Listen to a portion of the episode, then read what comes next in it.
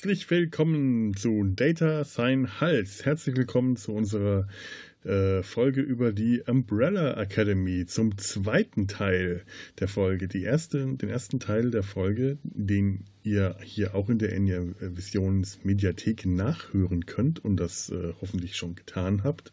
Wenn nicht, solltet ihr das vielleicht tun. Im ersten Teil haben, haben Ture und ich, hallo, ich bin Felo, äh, uns über die Serie, die äh, Netflix-Serie, die mittlerweile in zwei Staffeln erschienen ist, und den Comic Umbrella Academy, der der Serie als Vorlage gedient hat und auch äh, wahrscheinlich noch weiterhin dienen wird, denn beide sind noch in Arbeit unterhalten. Wir haben uns über die einzelnen Mitglieder in dieser äh, Superheldentruppe, bestehend aus äh, sieben Geschwistern, sieben adoptierten, äh, mit diversen Superkräften ausgestatteten Geschwistern, die als Erwachsene aufgewachsen einander entfremdet und äh, emotional gestört zu einer dysfunktionalen Familie heraufgewachsen sind. Und über diese einzelnen Mitglieder haben wir uns unterhalten, über jeden einzelnen. Ähm, hier im zweiten Teil werden wir jetzt, auch hier nochmal Spoilerwarnung, über die Serie reden, über die ersten beiden Staffeln und deren Unterschiede zum Comic. Viel Spaß! Da, da, können wir jetzt an der Stelle auch tatsächlich mal die erste Staffel, äh, die Handlung der ersten Staffel, äh, bringen denn Vanyas Superkräfte, kommen erst im Lauf dieser ersten Staffel äh, heraus, kommen durch und was sich dahinter verbirgt, kommt auch raus. Ja. Also es ist so, die äh, erwachsenen Geschwister kommen alle wieder zusammen, nachdem, man sieht so die, die, die Einleitung der, der Geschichte, was, was, ich am Anfang erzählt habe, die Kinder werden adoptiert, werden zu äh, Superhelden ausgebildet und kommen aber erst Jahre später und dann gibt es einen Zeitsprung, sie kommen wieder zusammen, sie sind alle eigene Wege gegangen zum äh, Tod von Sir Reginald, zur Beerdigung von Sir Reginald, weil er unerwartet gestorben ist. Ist so ganz klassischer Familiengeschichtending, ne? Ja. Die auseinandergelebte Familie, die zur Beerdigung zwangsweise wieder zusammenfindet. Natürlich, das ist eine Familiengeschichte. Ja. Also deswegen sind die äh, Superheldenaktionen. Ja. Mir fehlen sie zwar ein bisschen, äh, aber ich finde gut, dass sie äh, nicht so stark da sind, sondern dass viel mehr äh, Wert auf äh, Gewicht auf die Charakterisierung der Charaktere der Familienmitglieder untereinander Wert gelegt wird und dass das ganze Superhelden-Action zumindest am Anfang ähm, Beiwerk ist. Das wird dann später, kriegt das mehr Gewicht, aber am Anfang hast du nur viel, viel, viel stärker auf die Geschwister, auf die Mutter, auf Pogo, den ähm, intelligenten äh, Schimpansen, der auch Teil der Familie ist und wie die alle als Familie, als entfremdete Familie wieder zusammenkommen und nicht funktionieren, weil sie eben eine dysfunktionale Familie sind, so die klassische dysfunktionale Familie. Und nicht, weil sie adoptiert sind. Im Comic wird das immer so äh, propagiert, ja, wir sind ja auch alle nur adoptiert. Deswegen haben wir keine Gefühle füreinander, was äh, eine grobe, fahrlässige Vereinfachung äh, und Falschdarstellung von, von Adoption meiner Meinung nach da ist. Ja, auch ein bisschen frech Adoptionsfamilien gegenüber. Ja, ja, eben. Ja. Gerade genau das. Also, äh, das, du, du kannst äh, leibliche Eltern und Geschwistern haben und äh, denen emotional komplett entfremdet sein und du kannst äh, Adoptivgeschwister und Adoptiveltern haben, denen du äh, viel stärker und emotionaler, enger verbunden bist. Das hat, äh, das, das hat nichts mit äh, Genetik zu tun. Das ist, äh, das, wie man, wie man auf, aufwächst und aufgezogen wird. Also, das finde ich, äh, das da ist der mit Zuneigung und, und, und äh, Zuwendung und ja. Also im Comic werden, sind die auch alle sehr ähm, ja, unmenschlich auf, eine, auf, auf emotionale Art und Weise. Und man merkt in der Serie ja auch, ähm, dass äh, Reginald Hargreaves die alles sehr unmenschlich eigentlich behandelt. Also sehr kalt und nüchtern und was ist das hier? Ihr habt hier Spaß. Spaß ist für samstags von 12 Uhr bis 12.30 Uhr vorbehalten. Es wird hier nicht gelacht. Und solche Dinge.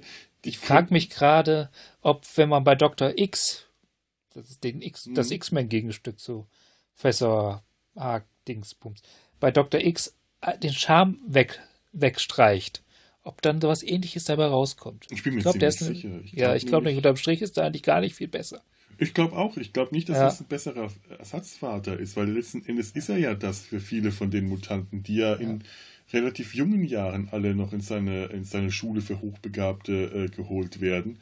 Die brauchen eigentlich einen Ersatzvater. Die haben dann da die, die Lehrer, also äh, The Beast und äh, Cyclops und so weiter und, und Logan aber denen fehlt äh, eine Familie und denen fehlt auch eine Vaterfigur oder eine Mutterfigur, also irgendjemand, den die als Familienoberhaupt äh, männlich wie weiblich ja. jetzt ansehen könnten. Und ich glaube nicht, dass Professor X da so viel geeigneter eigentlich ist als äh, Sir Reginald. Ich glaube nur, bei Sir Reginald haben sie es krasser dargestellt, einfach viel übertriebener auf den Punkt, die haben den viel kälter dargestellt während äh, Charles Xavier in den Filmen ähm, halt abgemildert äh, dargestellt wird, aber ich glaube, eigentlich ist der genau. Der Patrick Stewart-Moment. Ja. ja. Patrick Stewart hätte ja. den auch komplett kalt spielen können. Ja, hätte er, aber, aber der, der kann ja dies. Also, das, ja, klar, hat er hätte ja auch man, bei Picard, man, es hätte als halt Picard gut, hätte ja gemacht. gut zu ihm gepasst, ja. meine ich. Und er hat es ja. nicht gemacht und es passt ja auch gut zu ihm. Also das ist ja der, äh, das ist so jemand, der, äh, äh, Patrick Stewart ist so jemand, was mich immer wieder fasziniert. Der hat eigentlich ein Gesicht, das äh, ideal ist, um Gefühlskälte darzustellen von seiner Mimik her, von seinen Gesichtszügen her. Wäre der der ideale, äh, wenn der Schurkenrollen spielt, kalte Killer oder so, dann passt das wie die Faust aufs Auge. Oh, und der kann so toll warme, emotionale Momente rüberbringen, was so gar nicht auf so diesen auf den ersten Blick äh, kalten Gesichtszügen passt. Es gibt einen Film, da komme ich mal wieder auf den Namen nicht, wo der Anführer einer Nazi-Gang spielt. Ja, ja, ich weiß, welchen ja, du meinst, aber ich ja. habe es jetzt auch nicht im Kopf. Ja, äh, genau. Und ähm, ach, jetzt habe ich schon wieder den, den Anschluss verpasst. Ähm, ja, genau, ich, so, zur dich, Handlung äh, wollte ich Genau, ich lenkte ähm, dich ab. Du lenktest. Äh, jetzt lenkte äh, zu Dr. X, das ist auch tatsächlich so diese, diese, diese Wärme, die er in den Filmen hat. Hat er in den Comics teilweise auch, aber teilweise ist er dann doch mehr Tennisvater. Also diesen, diesen Haargriffs-Professor mm. wesentlich näher als, als äh, dem Professor der Umbrella Akademie, als, als äh, das, was wir in den Filmen erleben. Ja, in X-Men-Film. Ja, das passt. Ja. Naja, auf jeden Fall, ähm, sie kommen zur Beerdigung zusammen. Bei der Beerdigung taucht auch Nummer 5 wieder auf, äh, aus einem Zeitstrudel. Während der Beerdigung äh, sagt ihnen, die Welt geht in wenigen Tagen unter und sie sagen, uff, ja und.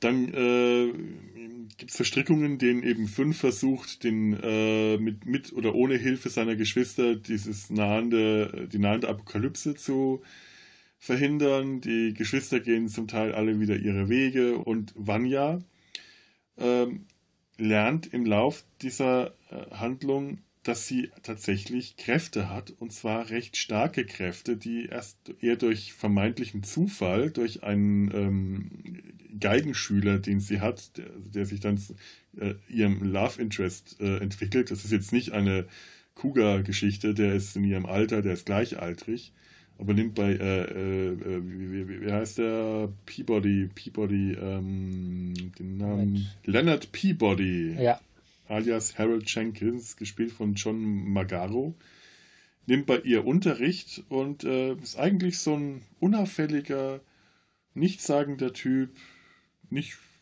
nicht gut aussehend, aber nett und freundlich und so, sie verliebt sich so langsam Stück für Stück in ihn. Auf so eine ganz zurückhaltende Art und Weise, so jemand, der auch für mich erstmal tatsächlich nett gewirkt hat, bis so die Anzeichen kamen, dass da irgendwas schief war. Ich fand, der hat was von einem Welpen gehabt. Ja, genau. Ja.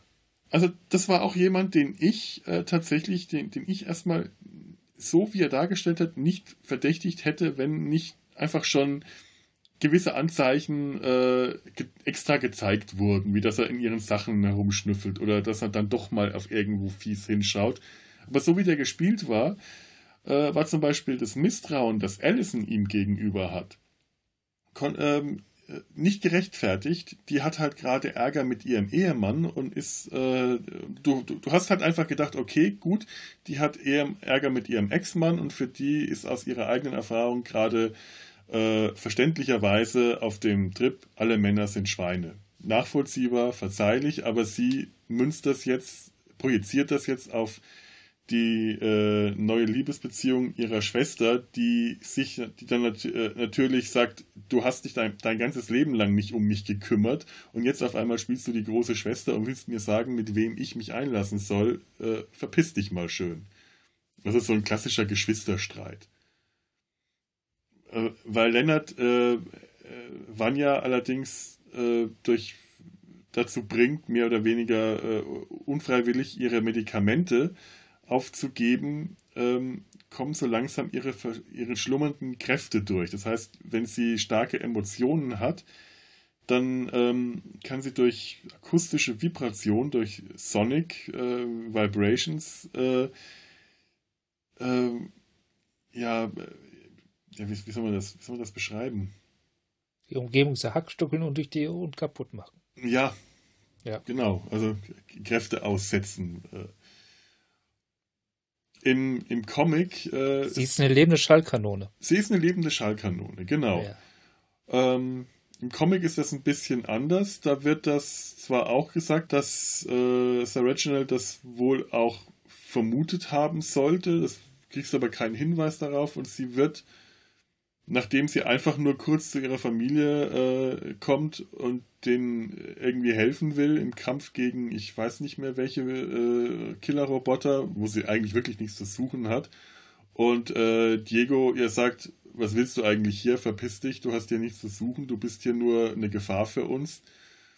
Haut sie, äh, haut sie ab, heulend, und schließt sich dem äh, Orchester der Verdammten an um die, äh, die, deren offener Plan es ist, die Welt zu zerstören. Und dann denkst du mir, ja, okay, das geht ein bisschen sehr schnell. Dann wird sie operiert von denen gegen ihren Willen, einer mhm. unmenschlichen Operation. Aber echt so Schnitt. Ja. Die schließt sich an, Schnitt liegt auf dem OP-Tisch. Oh, wird auch, äh, ja, ja. Äh, denkst du, was, wie passiert das jetzt? Wo äh, kriegen wir da nicht irgendwo mal einen Zwischenteil gezeigt, wo sie vielleicht erstmal bei denen einfach nur im Orchester sitzt, wo sie so Stück für Stück näher? Nein, die, oder man sieht noch nicht mal, wie sie irgendwie außer Gefecht gesetzt wird, sondern sie liegt auf dem OP-Tisch und fragt, was mache ich hier? Was wollt ihr mit mir? Und dann wird sie einer brutalen, grausamen Operation unterzogen, inklusive Gehirnwäsche. Anschließend ist sie weiß, nackt, weiße Haut, weiße Haare. Äh, ihr Körper ist mit äh, Violinenstreifen tätowiert und diesen äh, Schnörkeln auf der Geige, ich habe vergessen, wie die heißen, diese Schalllöcher. Und äh, kann dann mit Hilfe von Schallwellen, was, was optisch alles sehr toll dargestellt ist, das ist im Comic, sieht das super aus. Also nicht nur, weil, weil, weil sie nackt ist, das wollte ich gar nicht sagen, Entschuldigung, sondern äh, es ist wirklich ähm, toll dargestellt, wie da mit Schallwellen und Noten in dem Comic gearbeitet wird. Äh, aber das kommt so plötzlich und unvorbereitet und diese Gehirnwäsche ist von einem Moment auf den anderen und du hast, du siehst keinen Grund, warum sie eigentlich ihre Geschwister wirklich hassen sollte. Du erfährst Später, ich glaube im zweiten Band, am Ende des Bandes gibt es eine abgetrennte Kurzgeschichte, wo sie mit Diego zusammen als Teenager eine Punkband äh, hat und einem äh, Affen, Schimpansendrummer und äh, dann von zu Hause äh, durchbrennen will mit ihm, aber er, er versetzt sie dann, so, ja, okay, gut, das würde was erklären, aber im Comic selber kriegst du keine Erklärung, außer dass Diego einmal fies zu ihr ist. Und das, das, äh, das ist so, so wenig und in der Serie baut das so immer mehr auf, immer mehr auf und du hast immer so das Gefühl, jetzt haben sie es doch wieder geschafft, sie, sie, ist, sie, sind, sie sind jetzt zerstritten, sie zerstreitet sich mit ihren Geschwistern, nein, sie versöhnt sich wieder. jetzt geht es doch wieder hoch. Also das ist so eine langsame Bergauf- und Bergabsteigung. Und du kriegst halt auch eine Hintergrundgeschichte noch erzählt.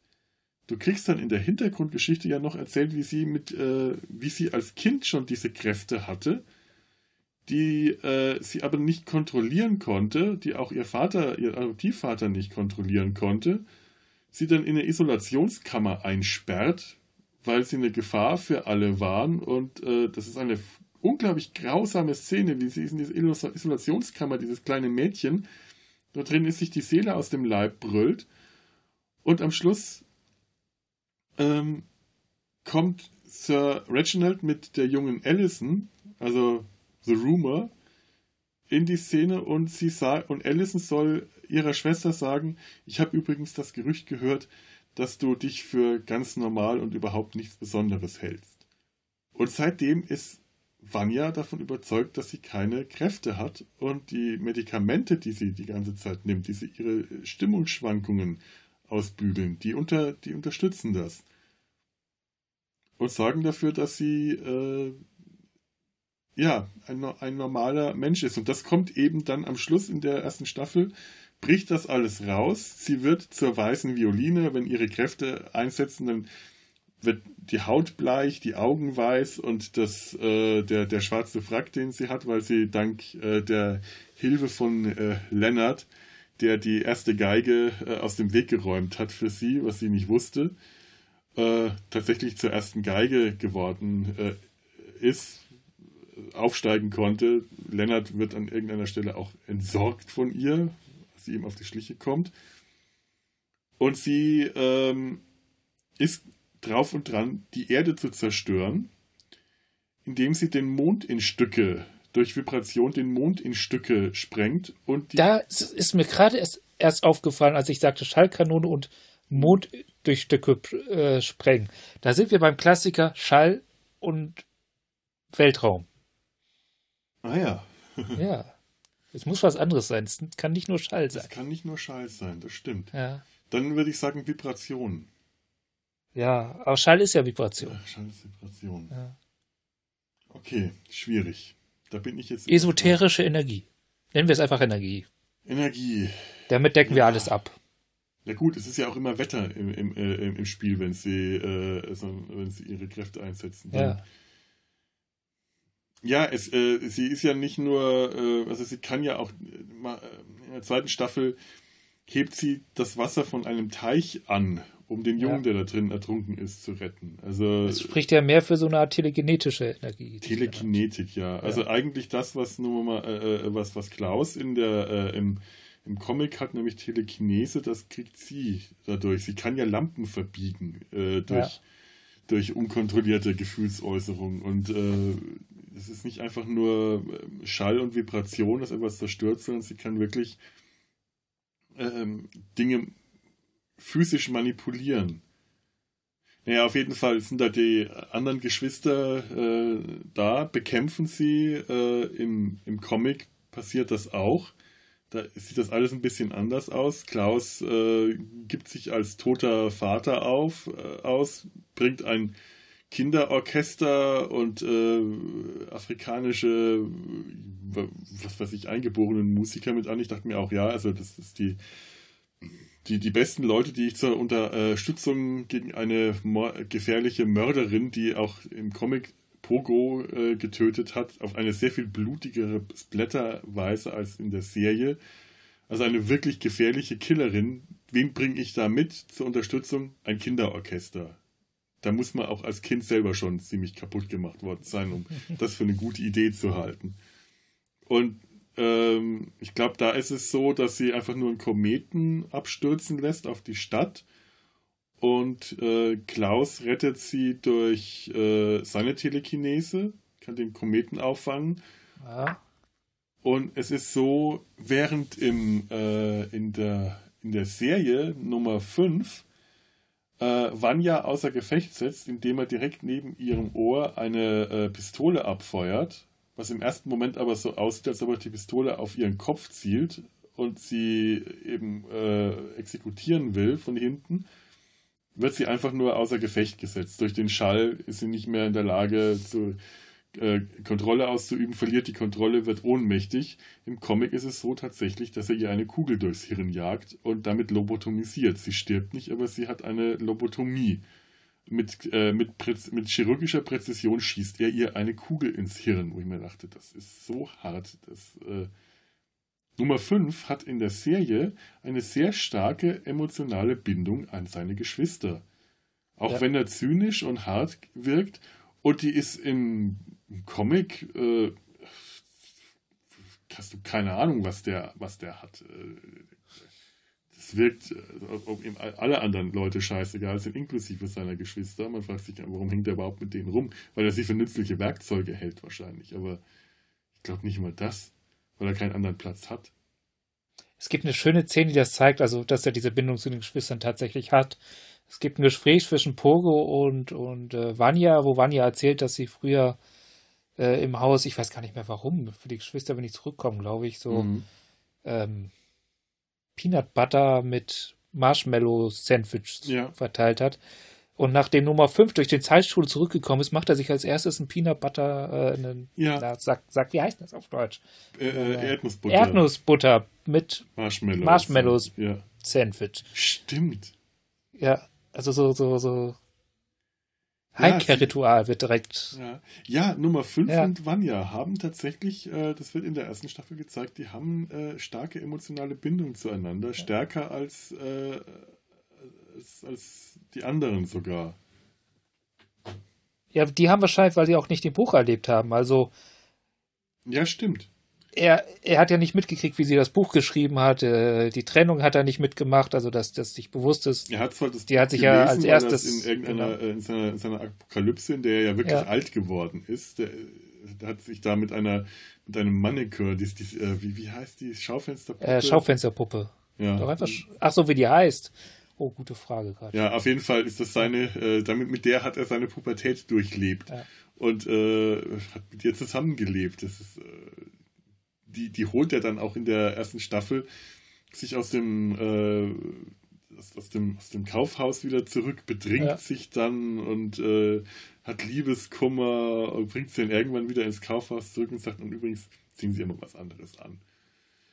Und äh, auch da findet er ihr, ihr Buch, aber ist eben äh, schon so weit weg von seinen Geschwistern, dass die Erinnerungen, die er hat, trotz allem wohl halt die eines Kindes sind. Und er äh, nie wirklich an eigener, wie du sagst, äh, den Bruch nie selber erlebt hat. Ja, oder anders erlebt hat. Also ja. es ist nicht im Streit, sondern mehr verloren gegangen und er kommt jetzt wieder nach Hause. Ja, verloren gegangen ja. im wahrsten Sinne des Wortes, weil er kommt ja, ja in der, äh, er läuft von zu Hause weg äh, in dieser zweiten Folge, Run Boy Run. Und du siehst ihn immer in mehreren Sprüngen, in Zeitsprüngen in die Zukunft. Also das, äh, du siehst, wie er von den 80ern in die Zukunft springt. Jedes Jahrzehnt ist ein bisschen anders, aber er bleibt in der Nähe des Hauses und plötzlich landet er im Jahre 2019 oder 18, ich, ich bin mir nicht sicher. Und alles ist zerstört und er läuft die kurze Strecke Weg zurück zum Haus, sieht das Haus in Trümmer und sieht seine Familie, alle erwachsen, so wie sie jetzt sind. Also interessant, er, kennt sie dann scheinbar auch alle so ähnlich sind die Schauspieler ihren äh, Kinderpendants zwar eigentlich nicht, aber er kennt sie alle und sieht, dass sie alle tot sind. Also er hat seine Geschwister auf eine ganz brutale Art und Weise verloren. Er hat sich ihnen nicht entfremdet. Er, die sind ihm genommen worden und er ja. äh, ist da selber mit dran schuld, zumindest insofern. Er weiß ja nicht, was es verursacht hat, aber er kann nicht wieder zurückspringen und er ist äh, insofern schuld, weil er weggelaufen ist und äh, sie verlassen hat und sie eben nicht wiederkriegen kann, außer dass er dann später in die Vergangenheit zurückspringt und da dann zum 16-jährigen Jungen wird. Wie er auch dann am Ende der ersten Staffel äh, in eine ungewisse Zukunft mit den Geschwistern springt. Damit endet dann auch die erste Staffel. Die, äh, sie springen und die ähm, Bruchstücke schlagen auf der Erde ein und zerstören alles in einer Feuersbrunst. Und ich muss jetzt auch springen. Ich muss nämlich schon wieder, ich muss das Bier rausbringen. Ich bin gleich wieder da. So. Ich, ich, während du weg warst, habe ich ein bisschen nachgedacht und da ist mir gekommen, sag mal, also wenn wirklich der Mond auf die Erde stürzt, Mhm. bleibt dann da ein bewohnbarer Planet übrig? Ich glaube nicht. Ich glaube nicht. Ich weiß nicht. Ja. Also ich meine, äh, man sieht das Ganze in einer Feuersbrunst zu, äh, untergehen, äh, ob dann die ganze Atmosphäre verbrennt und der ganze Sauerstoff weg ist. Oder äh, eigentlich müsste alles in Staub vor allem. Äh, Ja, eigentlich müsste eine Eiszeit. Also wenn die Feuersbrunst den, äh, den Sauerstoff übrig gelassen hat, dann müsste eigentlich nach, nach der Logik der Dinosaurier eine Eiszeit äh, das Ding war, war, war, war kleiner als, also eine ganze Ecke kleiner als Ja, aber hat genügend Ja. Staub in die Luft gewirbelt, dass. Das, äh, das, das, das meine ich, das meine ich, ja. Genau. Das, ja. Und das heißt, äh, da müsste, ja, da hast du recht, eigentlich dürfte die Welt nicht mehr bewohnbar sein, aber sie sieht eigentlich nicht kälter, sondern eher wärmer aus. ja. Was man Und das mindestens einer wohnt ja da noch. Ja, eben, sie ist bewohnbar, Ja. auch wenn äh, Einwohnerzahl 1 ist. 1 plus Zwei. eine Schaufensterpuppe. Genau. aber, vielleicht ist es auch gar nicht die Apokalypse gewesen, sondern eine andere. Also dadurch, die haben ja, die haben ja schon alles verändert, dadurch, dass sie es verhindert haben, versucht zu haben zu verhindern. Sie haben es ja nicht geschafft. Sie haben nur, nur geschafft, rechtzeitig abzuhauen in eine andere Zeit. Ja, ja. Ja. Wir wissen ja gar nicht, was die alles verändert haben. Ja, wir, wir sehen ja auch am Ende der zweiten Staffel, dass sie deutlich mehr verändert haben, als ihnen bewusst ist. Also sie scheinen Ja. Paralleluniversen auch zu schaffen. Äh, ich versuche mal die zweite Staffel ein bisschen äh, geraffter wiederzugeben. Äh, wir können ja trotzdem über äh, alles reden, also äh, ruhig unterbrechen. Aber wir sehen äh, am Ende, äh, Anfang der zweiten Staffel, übrigens, es gibt eine ganz, ganz, ganz tolle Zusammenfassung der ersten Staffel, erzählt von den äh, äh, Mitgliedern der Umbrella Academy selber mit so einem Splitscreen. Die werde ich mal bei uns auf die äh, verlinken in den Show Notes, in die Show Notes stellen. Da hätte hätte ich mir auch sparen können, fast schon die erste Staffel nochmal zu gucken. Nein, das ist super. Das ist ganz toll. Ähm, mit Musikunterlegung und allem äh, macht, macht richtig Laune. Ähm, ja, sie landen in den 1960er Jahren, allerdings nicht zusammen, sondern äh, zerteilt, nicht räumlich, sondern zeitlich. Und zwar in, den Jahren 1960 bis 1963 äh, in Abständen, immer in derselben Gasse, aus irgendeinem Grund in Dallas. Da darf man nicht nachfragen, das ist einfach so. Als erstes Klaus und, äh, und, und Ben.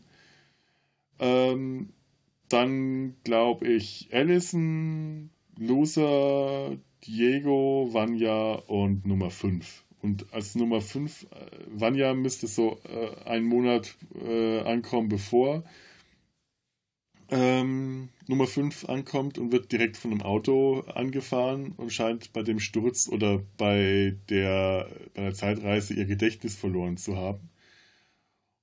Und wie wir dann erfahren, wird sie dann auch von dem Ehepaar, das sie angefahren hat, äh, aufgenommen. Als, als Nanny für den, äh, ich glaube, autistischen Jungen. Ich glaube, der ist, ist Autist, oder? Es wird nicht gesagt. Wird nicht das, gesagt. Ist, das könnte man auf die Idee kommen, aber tatsächlich, ja. Also es war auch so ein erster Gedanke. Aber, aber Mhm. auf jeden Fall Mhm. ist er, ja.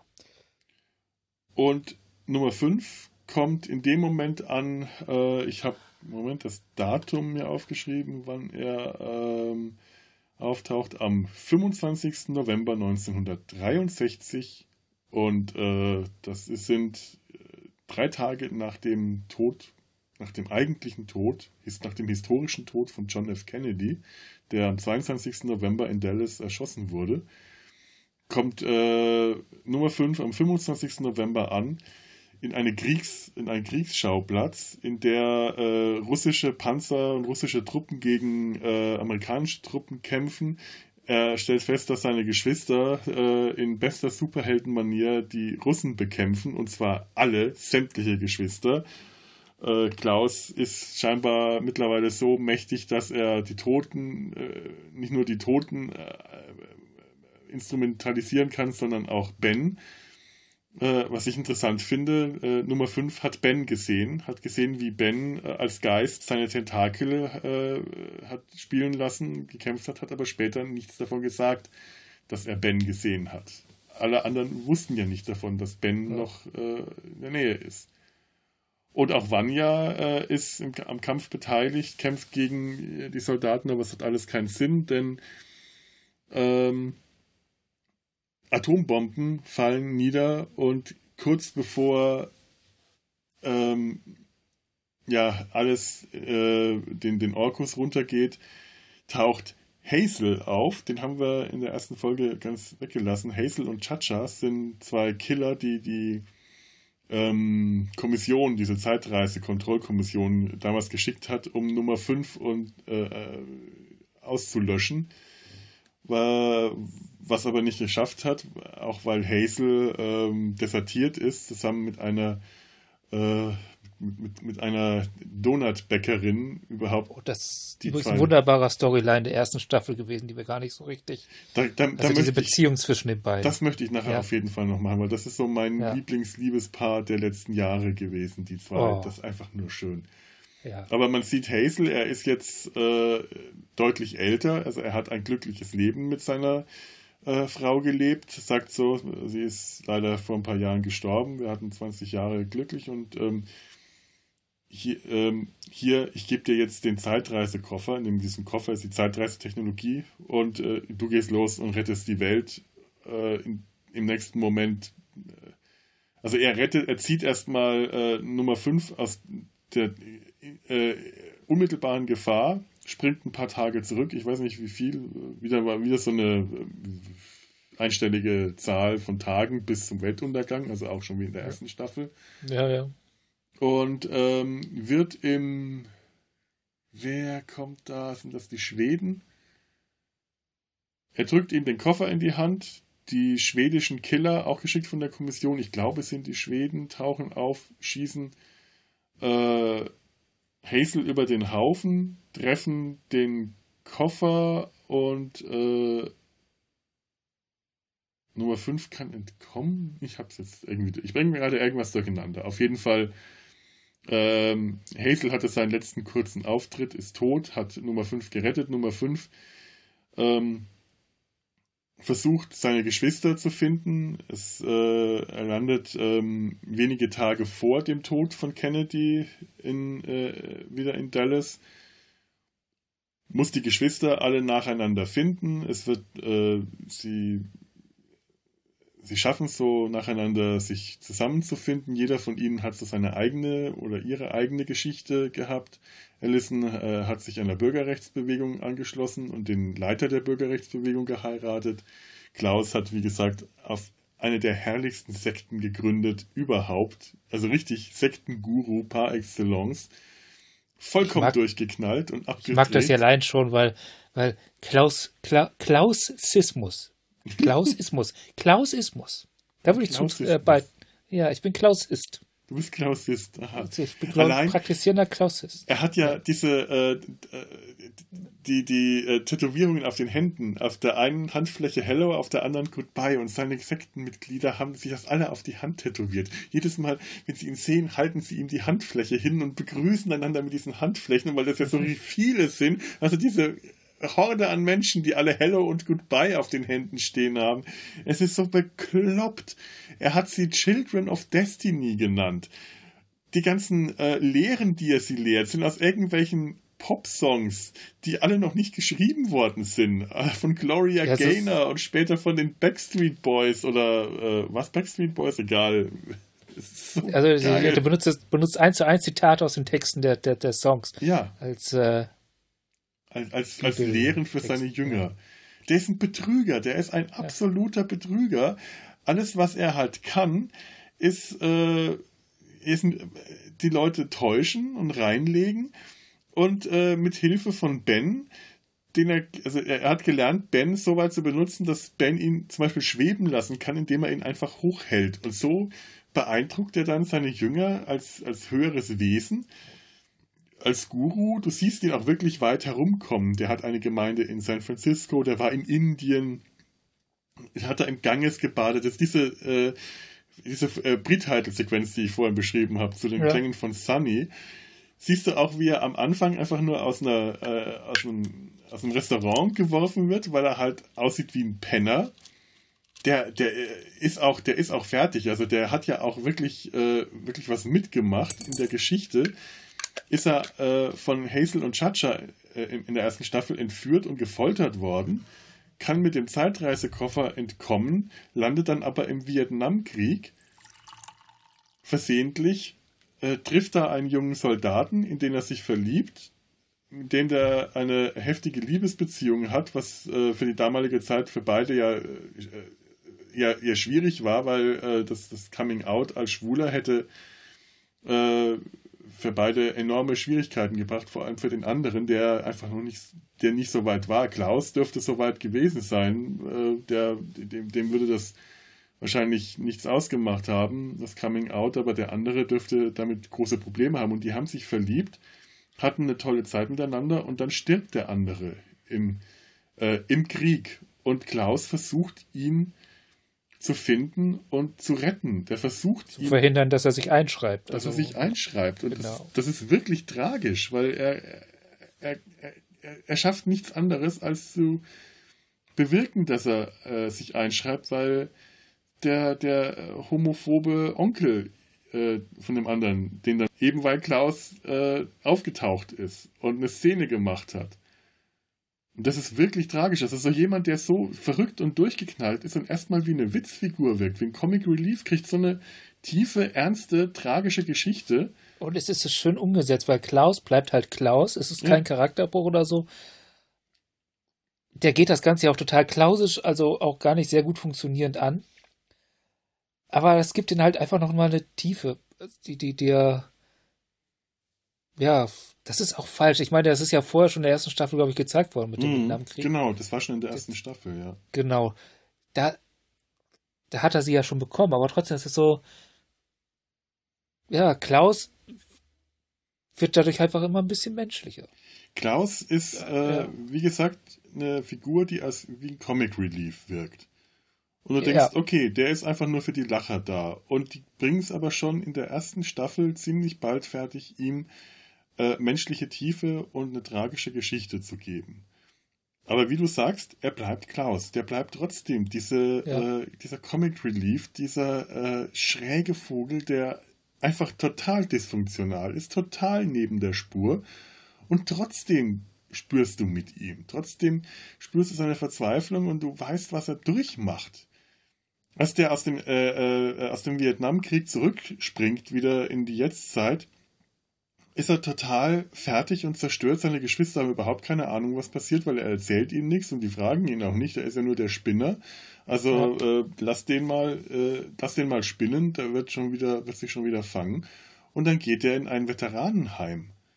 In seine Veteranenkneipe, um äh, nach, nach den Fotos aus dem Vietnamkrieg zu suchen und entdeckt er auf dem Foto sein, seine, sein Dave wieder und äh, ist da und ist fertig und ich, ich weiß nicht, wer mit ihm mitgeht von den Geschwistern. Ist das Diego? Diego, glaube ich, ja. Ja.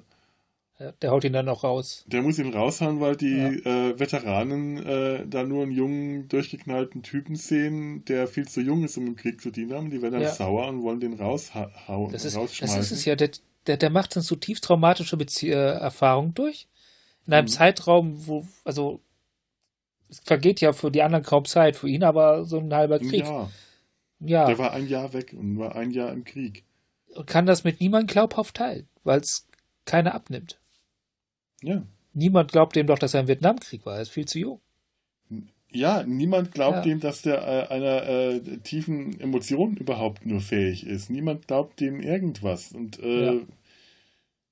So, so agiert er ja auch die ganze Zeit. Also er behält zum Beispiel seine Kräfte, seine wachsenden Kräfte komplett für sich, weil es würde ihm ja auch keiner glauben und er, äh, er verheimlicht das. Er verheimlicht das, er verheimlicht Ben. Er verheimlicht den anderen Geschwistern, dass Ben noch da ist. Ihr Bruder, den sie verloren haben, was ihn zu einem zutiefst egoistischen Wesen macht, aber auch zutiefst menschlich. Er hat etwas für sich behalten können. Und äh, dieses Geheimnis behält der und verbirgt ja. er also eine ernste Verzweiflung, eine, eine ernste hinter, hinter der Maske von einem Clown, den er die ganze Zeit spielt. Und hinter Drogenkonsum und Sexexzessen und was nicht allem und eben darauf, dass er eine Sekte gründet, also eine richtige Hippie-Sekte. Das ist äh, Blumenkinder par excellence. Das ist, der hat die Zeit seines Lebens, der hat Spaß seines Lebens und verbirgt dahinter eigentlich, dass er ganz, ganz klassisch den Schmerz. Ja, hält er auch nicht lange durch. Ja. Also ja. irgendwann will er dann noch weg und ist, ist gefangen. Aber immerhin, das Ganze äh, ist, ist, so weit, dass er mit dem Geld seiner Sekte sich eine Riesenvilla, ein Riesenanwesen hat äh, äh, bauen oder kaufen können. Ja. Der wird dann auch später als Sektenführer und Steuerhinterzieher äh, angeprangert in der Öffentlichkeit, nachdem äh, Kennedy dann doch gestorben ist. Was alle, heißt angeprangert? Das ist ja, er, er, ist ja genau das. Ist er ja auch, ja. Ja. Ja, es ist schön. Die, also alle ähm, Vanya ist die einzige von den Geschwistern, die auch wahrscheinlich einfach nur, weil sie es nicht weiß, aber wahrscheinlich hätte sie das trotzdem nicht, äh, weil sie nicht weiß, wer sie ist, weil sie ihr Gedächtnis verloren hat. Aber ähm, sie ist, ähm, ja, ähm, im Englischen sagt man lay low. Also geh in Deckung, bleib unauffällig. Alle anderen haben sich sofort in die Geschichte eingemischt. Loser ist, äh, äh, arbeitet für ein, berühmt, ein Mafiosi, der auch in unserer Welt berühmt geworden ist, weil er den Mörder von Kennedy ermordet hat. Genau, genau. Ich komme äh, gar nicht auf den Namen. Ja. Ach verdammt, ich komme auch auf den Mörder von Kennedy nicht. Äh, äh, Olsen, Edward Olsen, Quatsch. Nein, nein, nein, nein, nein, nein, nein, nein, nein. nein. Ähm, jetzt, warte mal, warte mal. Mist.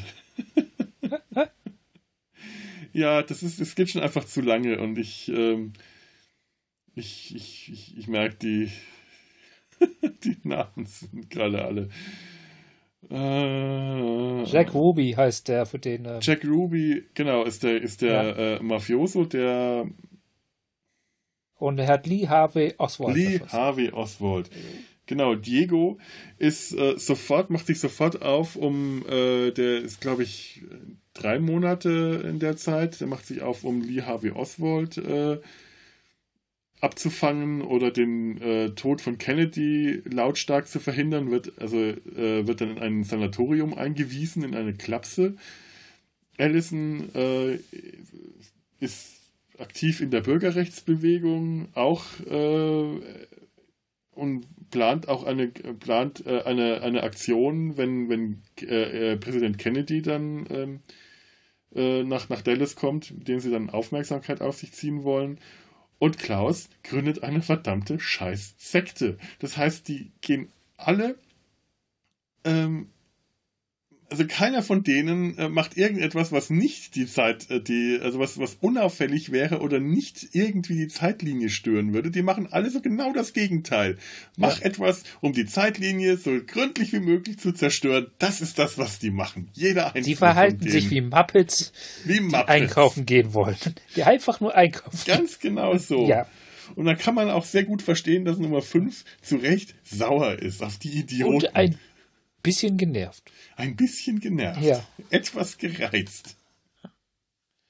Ja, sie benehmen sich ja auch in der zweiten Staffel. Äh, alles so, er will die Welt retten und sie sagen, ach nö, ich habe jetzt was Eigenes zu tun. Also äh, es, es, wiederholt sich äh, nochmal dasselbe Muster, aber es ist schön. Also es ist keine Wiederholung der Handlung, sondern äh, es macht Spaß auch hier, denn die Handlung ähm, hat so viele Wendungen und äh, Nebenhandlungen, da kommt dann äh, die, die, seine, die, die ehemalige Chefin von Nummer 5 aus der Kommission, deren, äh, ja, wie sich herausstellt, Adoptivtochter, die sie allerdings von den Eltern geraubt hat, weil sich dann herausstellt, dass die Adoptivtochter eine von den 43 Wunderkindern war, die äh, ist in das, in das Sanatorium eingeschleust äh, rettet Diego daraus. Äh, sie Übrigens eine wunderbare Ergänzung ist zum Cast, meiner Meinung nach. Und die holt auch viel aus Diego raus, aus der Rolle Diego noch. Großartig. Das ist, ja. äh, warte mal, ich hatte hier Rita Aria, äh, Ritu, Ari, Ritu Aria.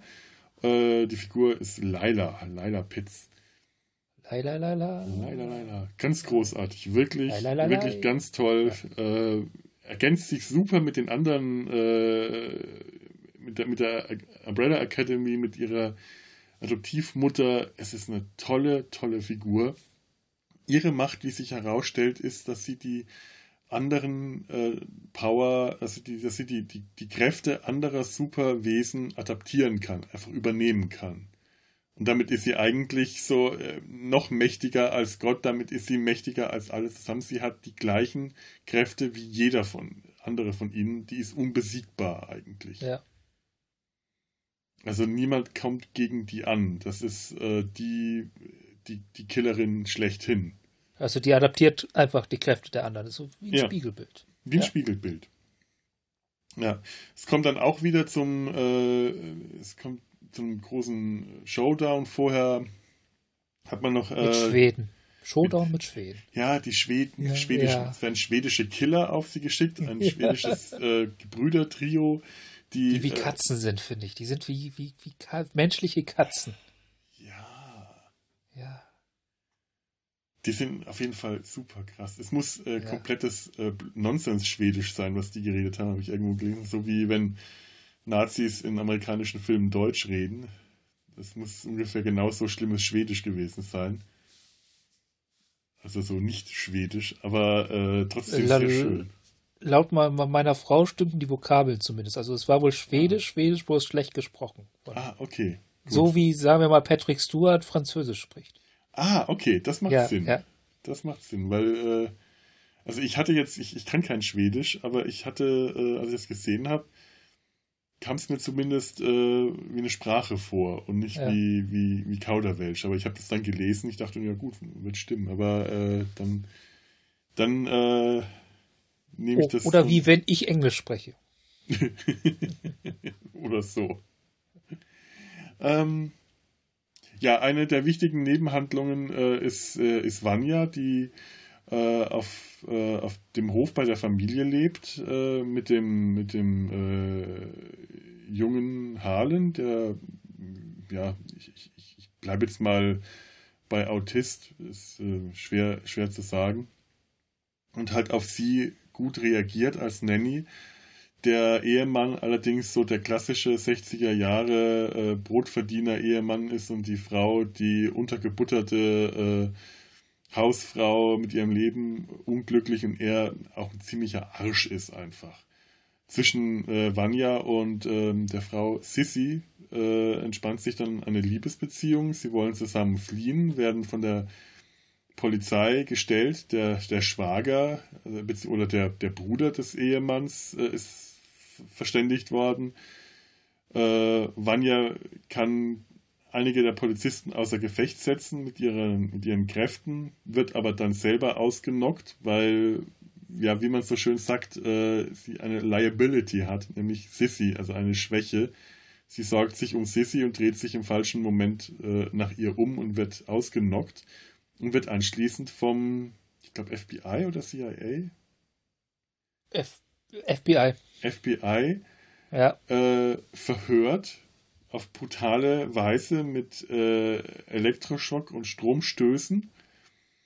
Und dabei stellt sich Ja. dann heraus, würden sich ihre, äh, und das ist der ursprüngliche Auslöser für den Weltuntergang. Sie ist also wieder die Bombe. So nach und nach lernt sie auch alles, also lernt, äh, findet sie das alles heraus. Da war ich jetzt wieder bei einem eingedeutschten Anglizismus. Aber sie findet das alles heraus. Ihre Erinnerung kommt wieder und auch die Erinnerung daran, dass sie äh, ja eine gefährliche Waffe eigentlich ist, wenn sie sich nicht unter Kontrolle hat und dass das, dass sie das nicht will und dass das furchtbar ist für sie. Aber äh, zu dem Zeitpunkt halten die Geschwister halt auch schon zusammen. Also man hat nicht das Gefühl, sie wird ausgestoßen, sondern die anderen helfen ihr. Das ist ähm, er- in der ersten Staffel gibt es so eine schöne Stelle, eine Tanznummer, eine Tanzeinlage. Ganz am Anfang, ich glaube in der ersten Folge, wo die Mitglieder der Familie zu I Think We're Alone Now tanzen. Jeder für sich im eigenen Zimmer, jeder alleine. Ich finde, solche Tanzeinlagen muss es immer geben. Ich brauche sowas auch in meinem Leben. Unmotivierte Tanzeinlagen. Der Und- Puppenhaustanz. Und Sehr der, schön gedreht, ja. Ja. Ja. Genau, wie ein Puppenhaus. Ja, ja, ja. Genau, genau so. Und in der zweiten Staffel tanzen Vanya, Klaus und Allison in dem Frisiersalon, in dem äh, Allison arbeitet. Also sie sind schon zu dritt zusammen. Also da haben sich schon mal drei zusammengefunden. Sie tanzen nicht mehr allein, sie tanzen zu dritt. Ich bin mal gespannt, wie viele in der nächsten, äh, in der dritten Staffel dann zusammen tanzen. Und ob der Ben dann mittanzt. Ja. Ja. Das wäre äh, ja, interessant. Ähm, auf jeden Fall, Vanya äh, gerät außer Kontrolle. Das äh, FBI-Gebäude wird in die Luft gesprengt durch ihre Kräfte. In genau in dem Moment, in dem unten auf der Straße Kennedys Wagen vorbeikommt, genau an der Stelle, in der, an der er eigentlich äh, ermordet werden würde, aber weil hinten das FBI-Gebäude in die Luft gesprengt wird, gibt der Wagen Gas und bringt den Präsidenten außer Gefahr.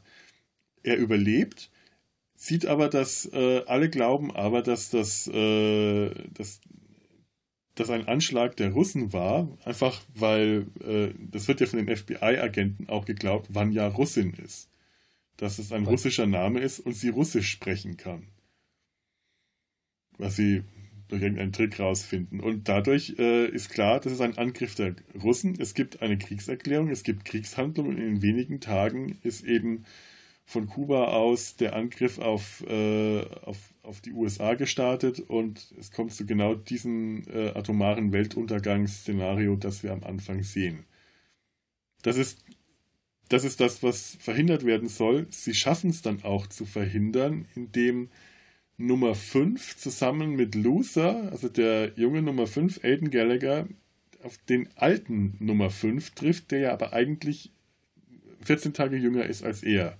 Das heißt, ähm, den 60-jährigen Killer. In den Körper eines 60-jährigen. Genau. Noch, ja. noch im, der noch im Körper eines 60-jährigen ist, der, ähm, ich weiß gar nicht, ob der jetzt ausgesandt war, um Kennedy zu töten oder um Kennedy nicht zu töten. Ich, ich glaube, der sollte ihn töten, ja. Ich glaube, das, das äh, ja. ich langsam echt nur noch durcheinander. Also ja, ich glaube. Alles.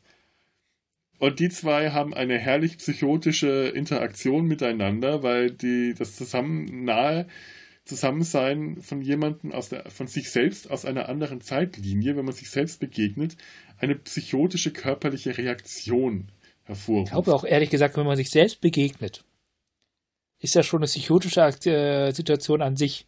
Ja. Das ist unserem Gehirn nicht vorgesehen. Ich glaube tatsächlich, das führt zu Problemen. Ich glaube, das kann, kann man nur verarbeiten, wenn man Time Lord ist. Ja, bei denen ist das auch vor. Obwohl, ich glaube, bei denen gibt es ja auch tatsächlich treff dich nicht selbst, äh, eine treff dich nicht selbst Regel. Ja, ja, aber sie, ja. sie, verletzen diese Regel ja auch ständig. Immer wieder, ja, das, das wird dann Special. Übrigens, äh, soll ich dir mal was, was Schlimmes äh, spoilern? Bist du mit ja? Doctor Who noch vertraut? Der äh, aktuellen Doctor Who? Nee, ich hänge gerade noch in der elften Staffel fest. Äh, Ritu Arya, also Lila Pitts, also die, äh, die Superkillerin, spielt ja. auch in Doctor Who mit, in der aktuellen Staffel. Ich wollte nur mal nachschauen, was da, äh, was das für eine Folge ist. Ich dachte, vielleicht gebe ich dem Ganzen nochmal eine Chance und äh, habe ziemlich schnell vergessen nachzuschauen, welche Rolle Ritu Arya spielt, weil ich dann im Lauf, das ist ja die aktuelle Staffel, ist immer noch die mit ähm, ähm, ähm, ähm dem weiblichen Doktor. Wie heißt der? Namen vergessen. Äh, Whittaker, oder? Nee, nicht Whittaker, ähm, sondern. Ähm, Jodie Whittaker? Nee. Doch, das, das klingt irgendwie richtig. Ich bin mir jetzt gerade echt überhaupt nicht ja. sicher. Sehr unsicher. Auf jeden Fall sehe ich ein Foto von einer schwarzen Schauspielerin und drunter steht eine bis dahin unbekannte Inkarnation des Doktors, auf die der aktuelle Doktor trifft. Und ich dachte, oh nö. Oh nö. Also dieses Clickbait, dieses Fanbait-Denken bei der BBC, bei Doctor Who ist einfach so schlimm. Das kann gut sein, das kann gut sein, da habe ich überhaupt kein Problem mit. Und auch, dass es eine unbekannte weibliche Inkarnation des Doktors ist, äh, ist mir so scheißegal.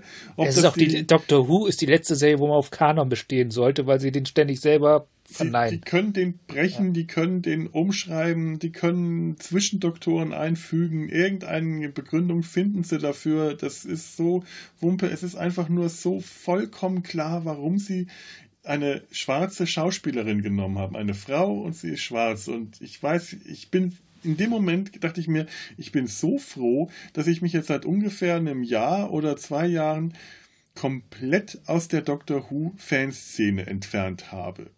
Aber, aber der, der, der du weißt, letztes Jahr in Kassel war das einzige, was ich irgendwie mit Doctor Who noch hatte. Ansonsten nichts. Ich hätte die Diskussion, die da jetzt gekommen sind, und ich möchte Diskussionen in Anführungszeichen setzen, um nichts in der Welt erleben.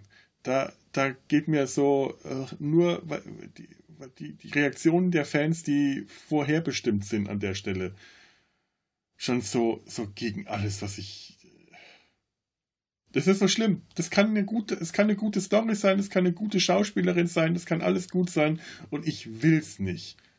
Du willst es nicht, weil dich das Fandom äh, ja. nervt oder weil. Weil die BBC mich nervt, weil mich die Macher von Doctor Who nerven und weil mich das Fandom nervt. Diese drei, diese, diese Kombination, weil mich die Leute nerven, die die Doctor Who machen, die diese Entscheidungen treffen, die glauben, dass das clevere Entscheidungen sind weil, weil Fans auf den, den, den, den, den, den, den Dreck im Teich aufzuwühlen, ist für die eine clevere Entscheidung, was einfach nur Bullshit ist, meiner Meinung nach. Mittlerweile, vielleicht war das irgendwann mal clever oder in kleinen Dosen clever oder ähm, richtig gut eingesetzt, strategisch, aber mittlerweile rühren die überhaupt nur noch im, im Schlamm und äh, machen eigentlich alles nur noch schlimmer von der BBC aus. Also mir ist das eigentlich alles relativ wumpe inzwischen. Mir ist das Fandom scheißegal.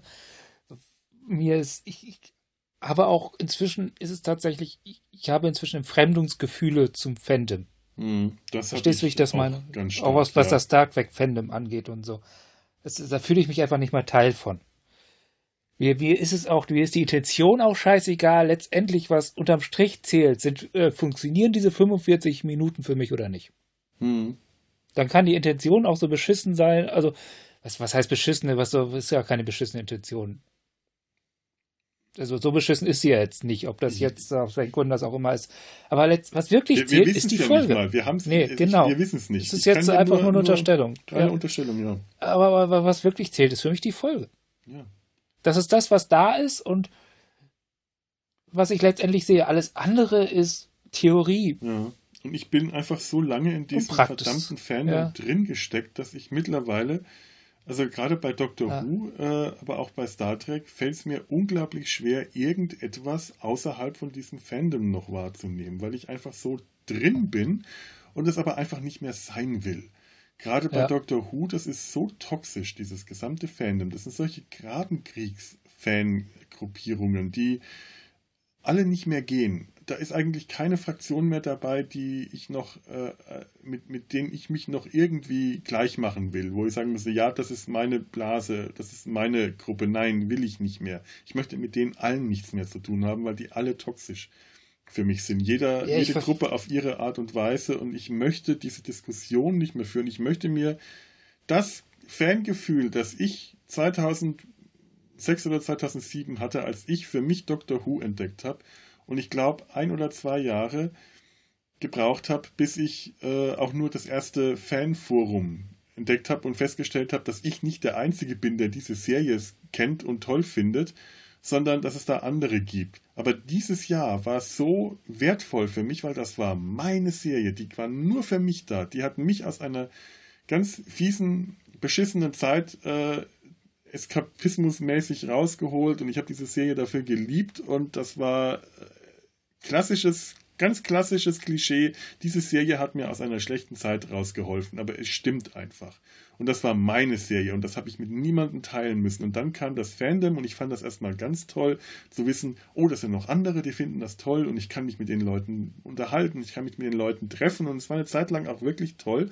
Und dann fing das aber schon so, so im Unterbau schon immer so an. Dann wurden Diskussionen im Forum äh, manchmal echt hässlich, wenn dann irgendjemand was Falsches in Anführungszeichen gesagt hat und dann haben Leute, die haben getrollt und die wurden dann gegengetrollt und dann kam die Diskussion, welcher von den Trollen eigentlich der Troll ist und wer das berechtigt hat. Und ich gesagt, nee, ihr seid alle scheiße, ihr seid alles Trolle, aber ich bin jetzt leider zu tief drin und komme da nicht raus aus der Nummer. Und ich bin eigentlich raus aus der Nummer, dachte ich, und dann lese ich das und steck im Kopf schon wieder in all diesen dummen Diskussionen, die ich nicht mal erlebt habe, die ich nicht live mitbekomme, von denen ich nichts weiß, von denen ich mir nur denken kann, weil ich es aus der Erfahrung, aus der negativen Erfahrung, die ich gerade mit dem Doctor Who Fandom in den letzten Jahren, in denen ich da noch drin war, gemacht habe, mir denken kann, das passiert jetzt gerade oder ist gerade passiert, als diese Folge rauskam und mir ist uah,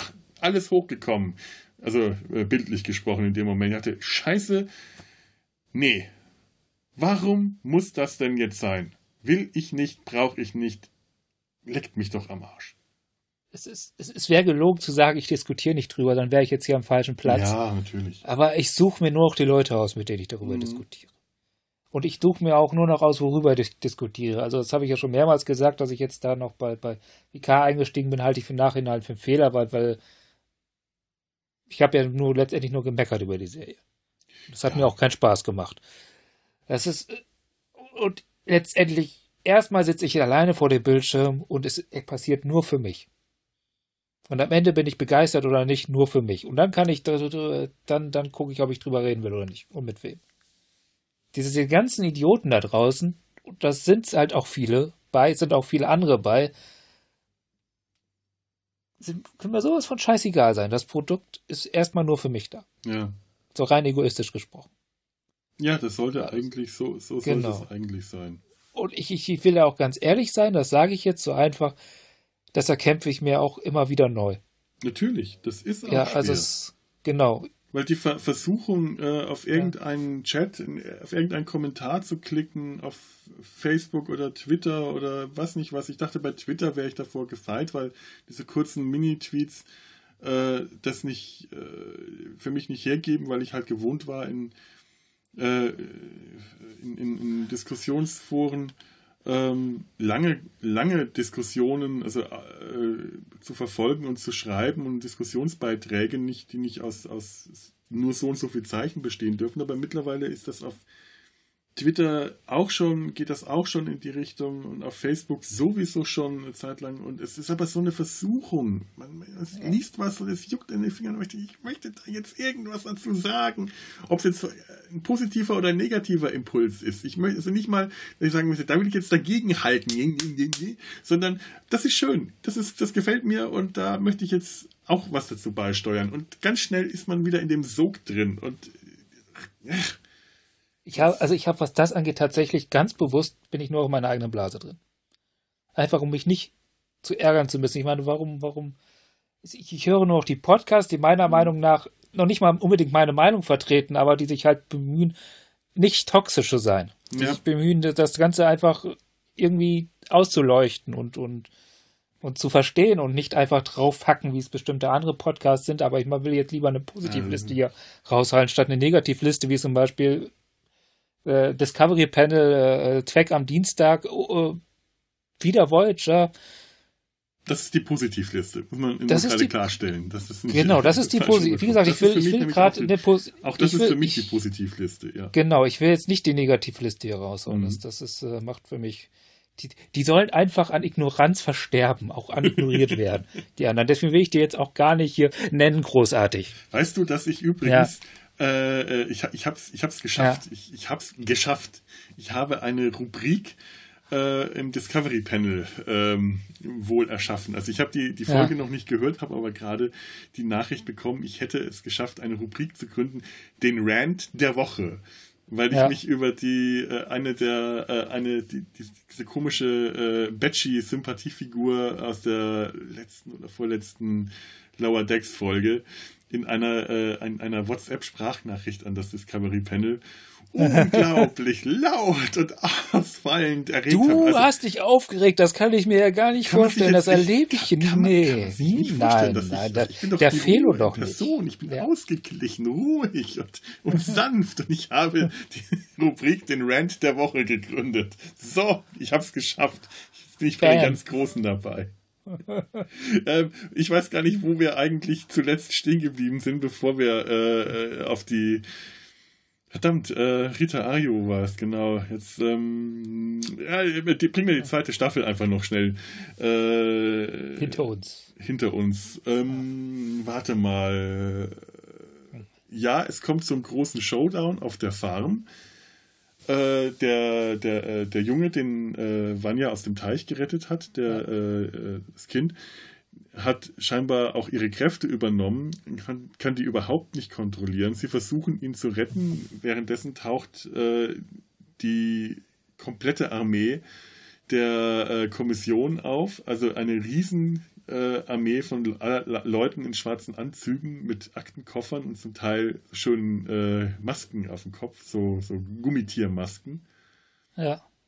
Übrigens, ähm, Metall, ich glaube, es ist Metall. Es macht Klong, wenn man draufhaut. Ah ja, ja. Ja. Übrigens, ähm, die, die in den Comics sind diese, äh, ja, diese einfachen Fußsoldaten, haben die eher so gelbe und rote äh, Anzüge an, mit also so gelbe Anzüge mit schwarzer Aufschrift, Tempus. Ich glaube, so, so in Anlehnung sehen wir sie in der ersten Staffel im Finale, oder?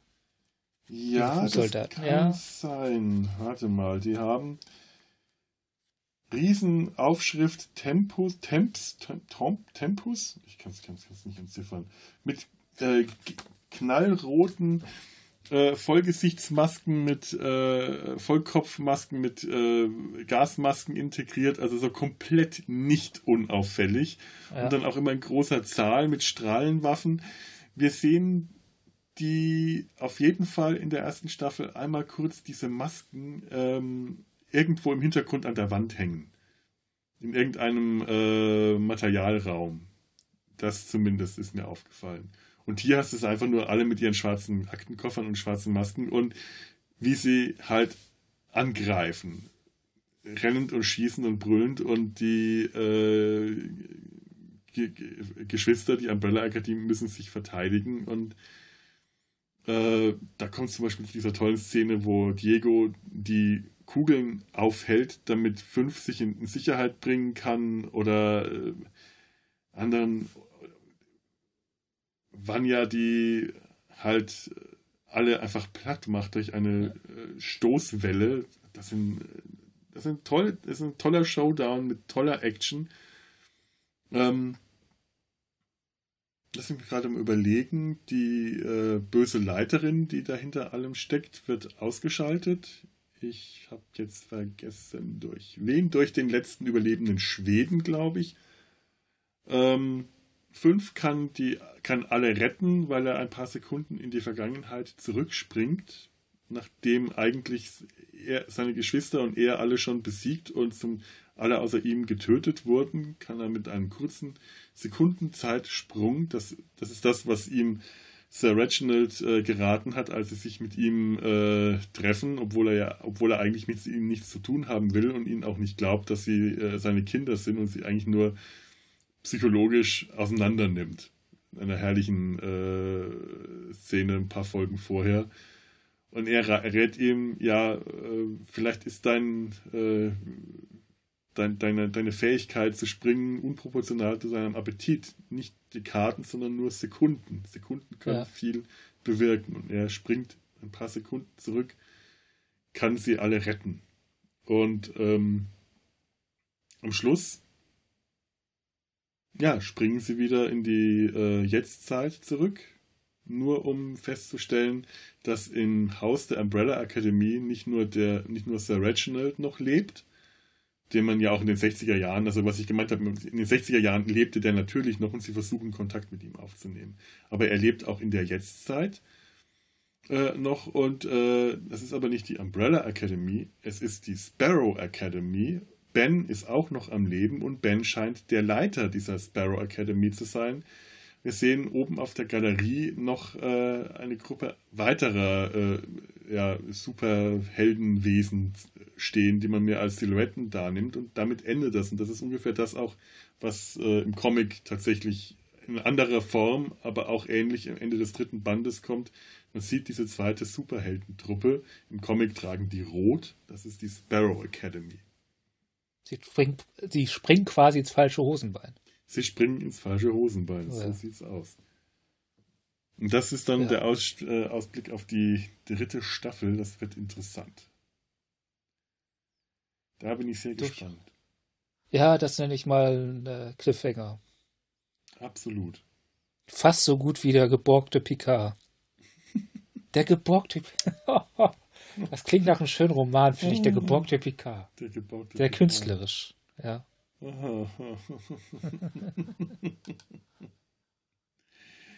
ah, Mann, oh Mann, ist das eine lange Folge. Ja. Ähm, ich finde auch, wir können es langsam damit. Äh ja, ich möchte gerade noch sagen, äh, Hazel und seine äh, Freundin. Agnes, ja, mach das. Das, das hat's verdient. Das hat's verdient. Das muss, das muss einfach noch sein. Äh, das ist einfach das schönste Liebespaar seit ewigen. Die sind einfach nur unglaublich knuffig. Hazel ist groß, dick, bärtig, wirkt unattraktiv, wirkt wie so ein gemütlicher Bär, wirkt ein bisschen dümmlich, ist als Einzelkämpfer eine Wucht. Der Typ ist groß und wirkt un unsportlich, wie der Schauspieler wahrscheinlich auch ist, aber wenn der dann gegen Loser kämpft, ist er so toll inszeniert, dass du diesem Kerl die Kraft auch einfach abnimmst. Der kann gegen Loser antreten und der ist das stärkste Wesen weit und breit. Das, das, das ist so eine dieser Figuren, die äh, so sympathisch sind, dass man vergessen könnte, dass es ein Massenmörder ist. Ja. Oder ein Reihenmörder. Ja, tatsächlich. Ja seine Kollegin Chacha, ähm, im, im, im Comic sind die ja anders ja. dargestellt. Das sind, äh, Im Comic sind es beides Männer und äh, du siehst sie auch nie ohne ihre Masken und die sind einfach ja. nur durchgeknallte Psychopathen. Also wirklich unkontrollierbar durchgeknallte Psychopathen, was auch die Frage aufwirft, wieso die überhaupt für die Kommission arbeiten. Die verursachen immerhin den Weltuntergang, weil die sich die Atombomben äh, krallen und die dann hochgehen lassen, weil die Spaß an sowas haben was dann äh, später wiederum von Nummer 5 und Allison korrigiert werden muss. Also, äh, aber in der Serie haben die halt Tiefgang. Du siehst sie ohne ihre Masken. Ja.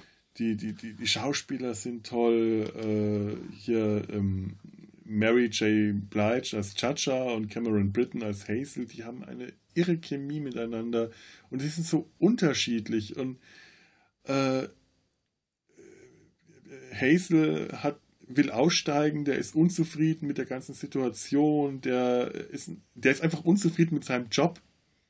Die Jobsituation äh, stört den. Der äh, ist mit den Arbeitsbedingungen unzufrieden. Die, die, Budgetkürzungen und den Umstand, dass er den schweren Koffer am Handgelenk mit sich rumtragen muss und davon Sehenscheidenentzündung bekommt und solche Sachen.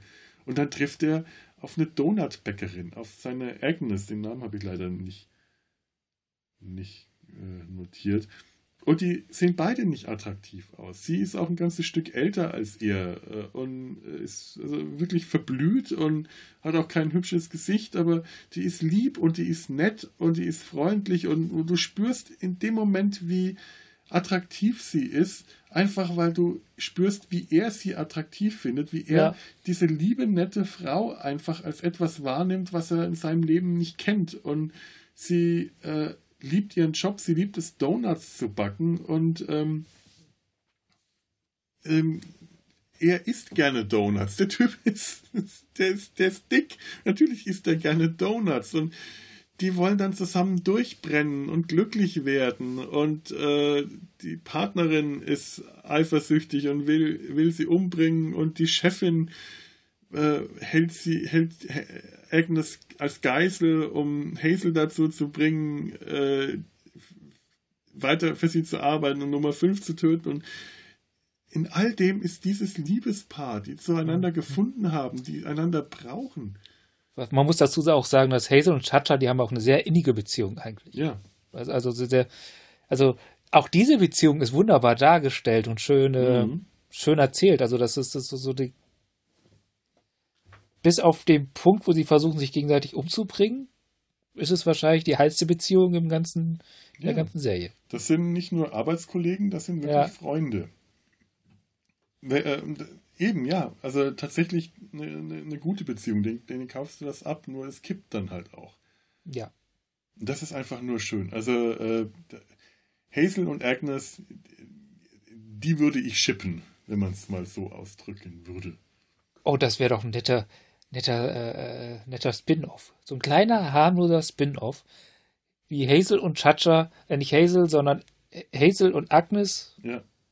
Oder Richtig. Hazel und Agnes einfach ihren Roadtrip machen, bis, bis sie dann stirbt. Ja, die machen einen Roadtrip, ja. besuchen äh, Plätze mit Vogelschutzgebiete, ja.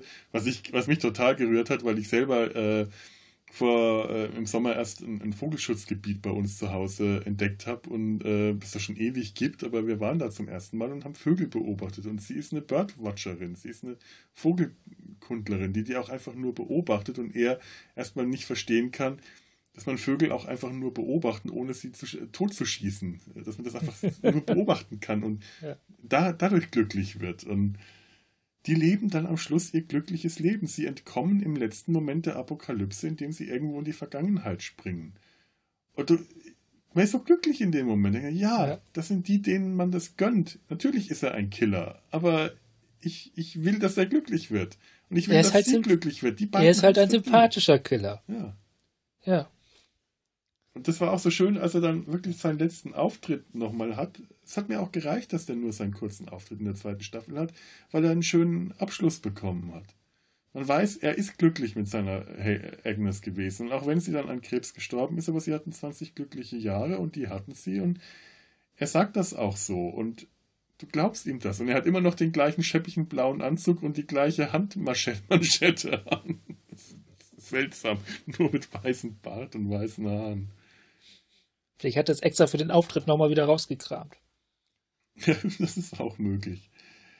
Ähm, haben wir noch irgendwas zu der Serie zu sagen? Zu irgendwas oder überhaupt generell zu den, zur Umbrella Academy? Es ist eine lange Aufnahme und wir haben noch ein, zwei kleine Punkte, die wir ansprechen wollten. Nichts mehr, was meine Konzentration zulassen würde. Okay, ich mache ja. jetzt trotzdem noch mal eine kurze Pause und ein, zwei kleine Punkte müssen wir gleich noch. Ähm, Feedback zumindest wollte ich noch was ansprechen. Uiuiui. Ui, ui. Ja, okay. hilft alles ja. nichts, hilft alles nichts. Bis gleich. Bis gleich.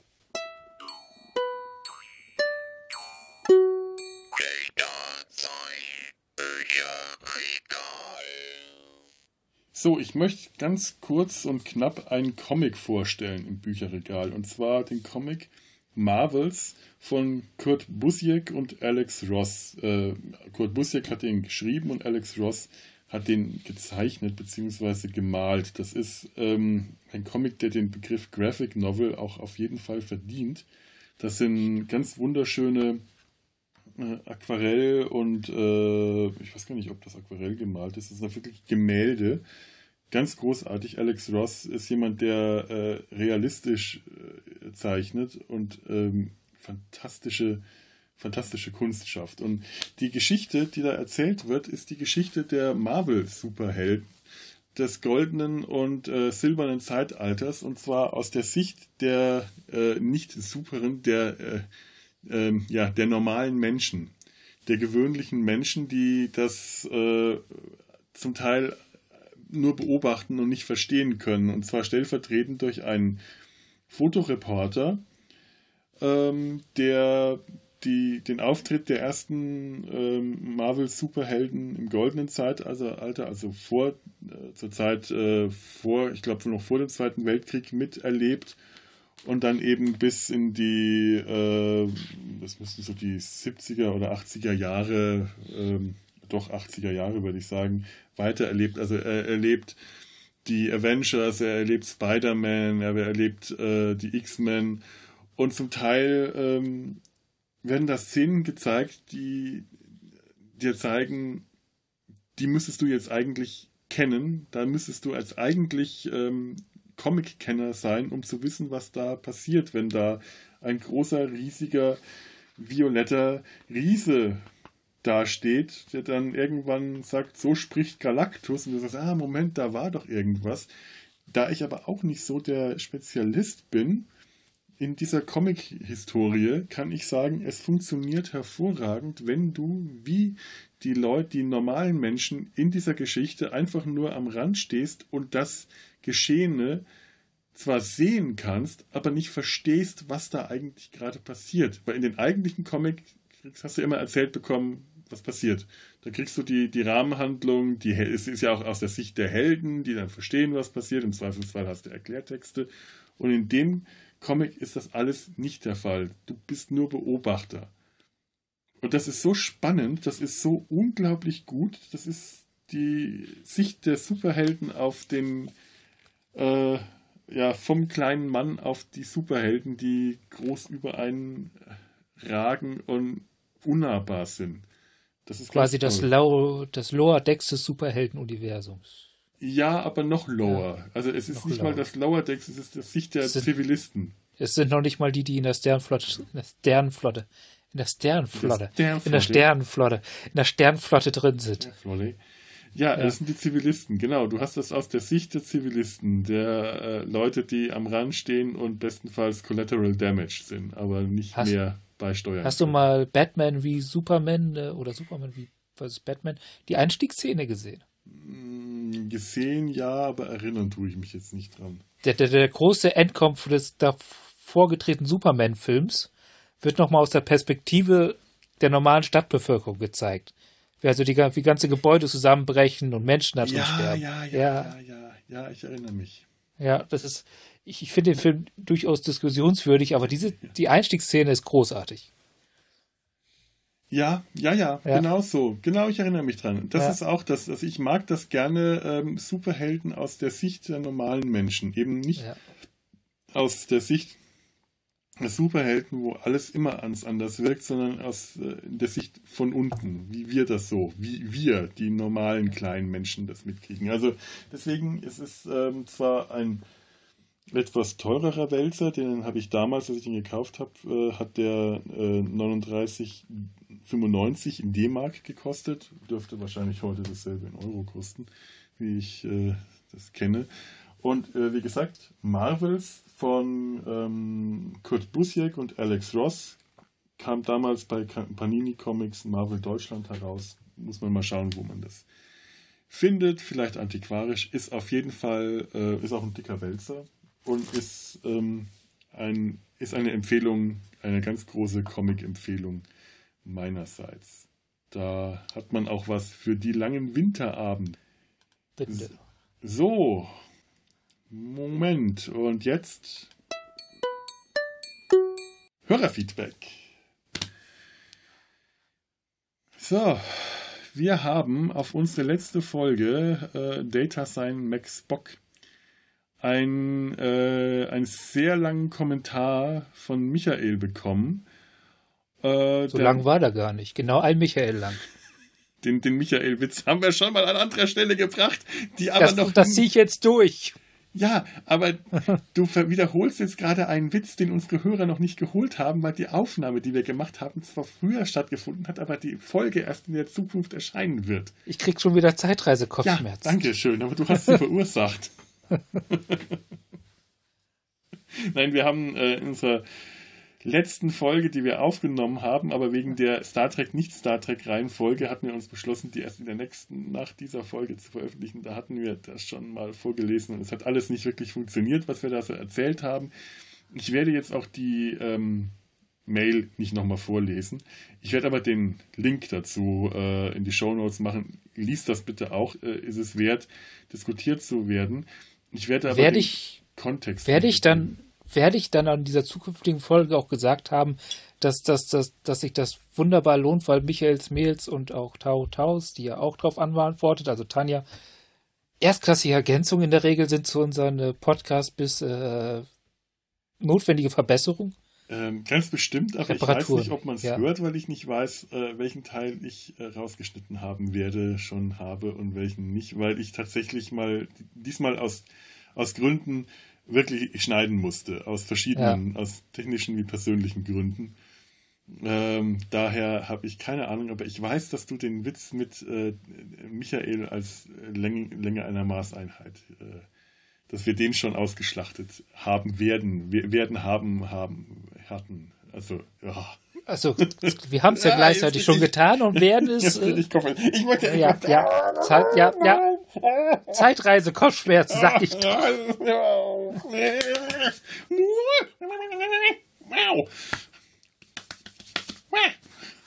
Da kriege ich meinen Stooges-Moment, wenn ich sowas. Jetzt habe ich auch noch Stooges-Kopfschmerzen. Also, äh, wir haben uns da in der letzten Folge äh, ein bisschen in die politischen, in die ja politisch korrekten, inkorrekten Nesseln gesetzt.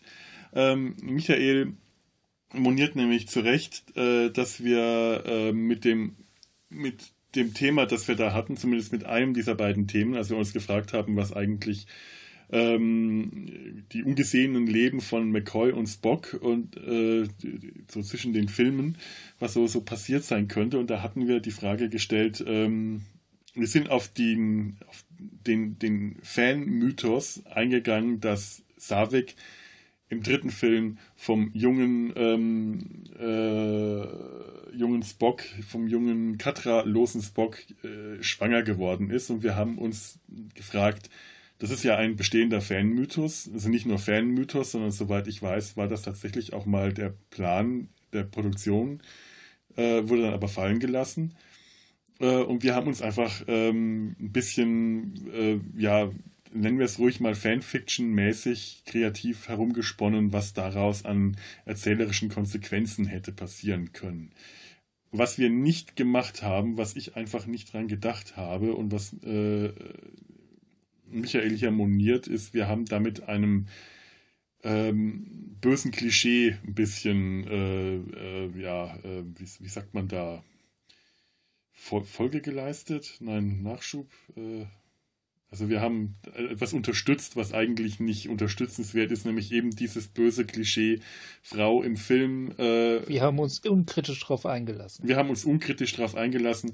Frau im Film hat einmal Sex und muss automatisch schwanger werden, weil das das erzählerische äh, schlechte Klischee ist, dass man in leider in viel zu vielen Filmen und Serien immer wieder ähm, aufs Brot geschmiert bekommen hat. Also bei Star Trek ist es ja äh, Im Kanon, offiziellen Kanon, ist es zum Beispiel Worf und Kayla, die äh, einmal ungeschützten Sex haben und sie dann automatisch schwanger werden muss, weil es nicht anders, äh, weil, weil das halt so sein muss. Dafür ist ja äh, Frau da und äh, und wir haben jetzt dadurch, dass wir dieses Thema uns ausgesucht haben, genau diese, ähm, dieses böse, unangenehme, negative Klischee bedient.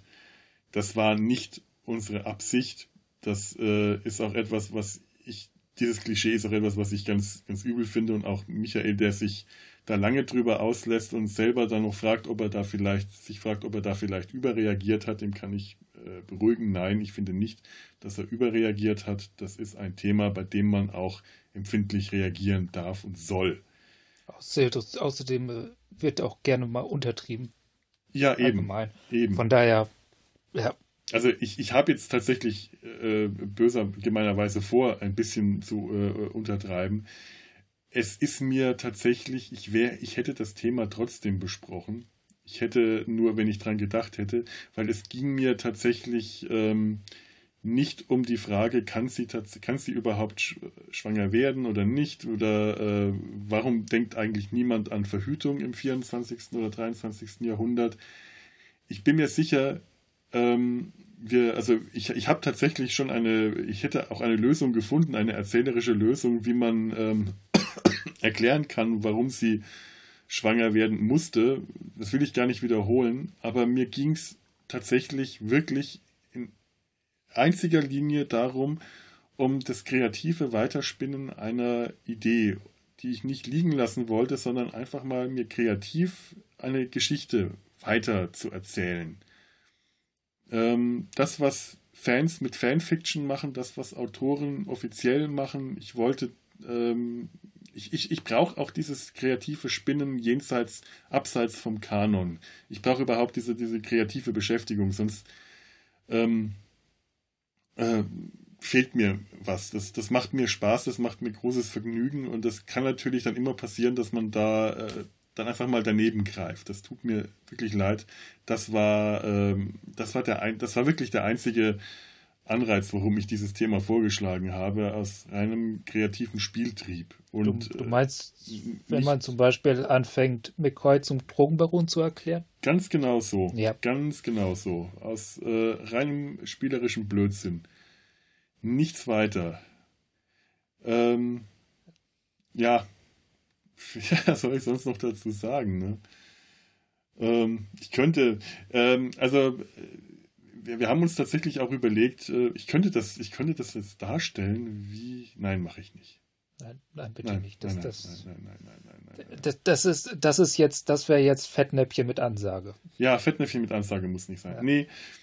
Ähm, Ähm, lest einfach den, äh, den, den, den, Kommentar durch. Äh, Tanja hat auch, äh, auch noch gut darauf ge äh, geantwortet und ähm, das wäre schön, wenn da noch mehr Leute antworten, wenn da eine Diskussion entsteht. Äh, wie gesagt, das ist etwas, was wir hier an der Stelle, ja, weiß nicht, ob wir jetzt richtig stellen wollten, aber oder uns einfach entschuldigen oder was auch immer. Also es, es war etwas, was mir wichtig war, uns, uns beiden wichtig war, dass wir nochmal drauf eingehen konnten. Und ähm, was wir in unserer letzten, nächsten, zukünftigen Aufnahme gründlich vermasselt hatten. Da sind wir jetzt mal so ehrlich, dass wir uns, wenn wir uns total in äh, total verrennen, in die Scheiße verrennen, uns auch mal selber zensieren. Ich, ich will ehrlich sein, das wird uns auch immer wieder passieren. Das ja, ist äh, und da ist es eigentlich ganz gut, ein Korrektiv zu haben. Ich meine, zum Beispiel bei Blade Runner haben wir das ja auch gehabt, dass, dass wir uns da ziemlich verrannt haben, beziehungsweise etwas ja. übersehen haben und ja, ja, es ist gut, von außen Korrektiv zu haben. Genau, also ja. ähm, bitte scheut auch nicht, ja. wenn äh, ihr merkt, äh, die haben Scheiße geredet, aber nee, ach, äh, die, die wissen schon, wovon sie reden und ich will die jetzt nicht ärgern. Das kenne ich ja selber auch. Man hört sich einen Podcast an und findet das alles, findet die Leute nett und dann sagen die was, worüber man sich wirklich ärgert möchte denen das aber nicht sagen, um jetzt nicht den Spielverderber zu spielen, weil man denkt, ach, alle anderen finden das schön, aber äh, ich jetzt nicht. Sagt uns das bitte. Also keine falsche a Zurückhaltung. Andersrum kann es natürlich auch sein, dass wir gerade gar nicht einsehen, dass wir einen Fehler gemacht haben, weil wir da ganz anderer Meinung sind. Und wenn es gut läuft, haben wir dann Diskurs am Ende. Ja, ganz genau ja. so. Ganz genau. Darauf, darauf soll es hinauslaufen. Darauf soll es, es soll auf einen Diskurs hinauslaufen. Also äh, nicht nur äh, Fehler ankreiden und äh, zugeben, sondern angekreidet bekommen und zugeben, sondern auch durchaus ein, ein Austausch. Das kann, das das wäre mir immer am liebsten. Also haltet euch da bitte nicht zurück. Ähm, das das äh, hilft uns ja auch. Also es hilft uns zum einen auch ähm, weiter und es äh, ist für uns auch ein schönes Gefühl zu wissen, wir werden nicht nur gehört, sondern das sind auch Leute, die beschäftigen sich mit dem, was wir äh, da gemacht haben. Also das ist für uns ein gutes Gefühl, Feedback zu bekommen, egal äh, ob es positiv oder äh, auch negativ ist. Ähm, das Produktiv sollte es sein. Produktiv. Produktiv ist immer gut. Und ähm, ihr findet uns auf äh, www.data-sein-hals.de zum Kommentieren, aber auch zum E-Mail schreiben. Da haben wir so ein Kontaktformular. Kurze Sachen gehen auch auf Twitter, auch wenn ich da vorhin so geschimpft habe dagegen. Die gehen natürlich, da findet ihr uns auch und ich äh, bin auch viel auf Twitter unterwegs. Oder zumindest für meine Verhältnisse viel. Ich glaube, für Leute, die ein paar Jahrzehnte jünger sind, äh, wiege ich mich da wie ein Dinosaurier in Zeitlupe, aber. Ach, ich glaube, ich bin äh, von, von, von unser, uns Data sein Halstrei bist du tatsächlich am aktivsten unterwegs. Ja. ja. ich glaube, wir sind alle nicht so die Social Media äh, durch, Durchstarter. Ja. Facebook haben wir auch noch, Instagram und äh, wie gesagt, E-Mail schreiben geht auch an kontakt.data-sein-hals.de. Ja, das, äh, das war jetzt das. Ja, die übrigens äh, von wegen ähm, abseits vom Kanon äh, ins Spekulieren und Spinnen kommen, das können wir als kleine Aussicht auf die nächste Folge machen. Da sind, bewegen wir uns auch wieder ein bisschen abseits vom Kanon bei einer Frage, die sich wahrscheinlich schon sehr viele Fans der äh, Next Generation gestellt haben. Aber ich hoffe. Nämlich, mal, was soll das? Was soll das eigentlich? Aber ja. Ähm, ich glaube, äh, Schwangerschaften kommen nicht vor. Ich mich jetzt richtig erinnere. Ich weiß nicht, reden wir über. Nee, tatsächlich, ich glaube nicht. Nein, nein, nein, das war woanders. Aber vielleicht haben wir es anders geschafft, uns ins Fettnäpfchen zu setzen. Sagt uns einfach Bescheid, wenn ihr soweit seid, das gehört zu haben. Und freut euch auf die nächste Folge. Und äh, wie gesagt, hört auch in den Sumpf rein und hört auch in den Röttcast rein. Wenn ihr Freunde der Metallmusik seid, dann gibt es da im Röttcast gerade was dazu. Der Metallmusik. Der Metallmusik. Du meinst also Industrial. Ich habe keine Ahnung, was ich meine. Wir sind nur bei der letzten Folge im Sumpf, äh, kamen wir auf den äh, Kölner Schwulenstrand, auf den äh, Rieler Nieler Rheinwiesen und ich äh, gemeint habe, dafür äh, haben wir also vielleicht zu viel Metall in uns, was die Musik angeht, aber möglicherweise nicht genügend Metall an uns, um dort äh, Platz zu finden und nicht aufzufallen. Nein, wir reden über die Anfänge von Black Metal ist auch falsch. Wir reden, wir reden, wir reden. Ihr redet. Hört einfach ja. mal rein. Ich verlinke es ja. in den Show Notes. So, und wir sind jetzt äh, wirklich am Ende aller Kräfte, geistiger wie körperlicher, und verabschieden uns einfach mal von euch. Macht's gut. Tschüss. Halt, le lebt Was? flott und in Frieden. Flott und in Frieden. Ja. Flott und in, flott Flieden. Und in Frieden. Flott lebt, flott lebt lang und in Flieder. Ja, ja, ja, ja. ja. Wir müssen aufhören, es geht, es geht, es geht dem Ende zu. Na gut. Ja.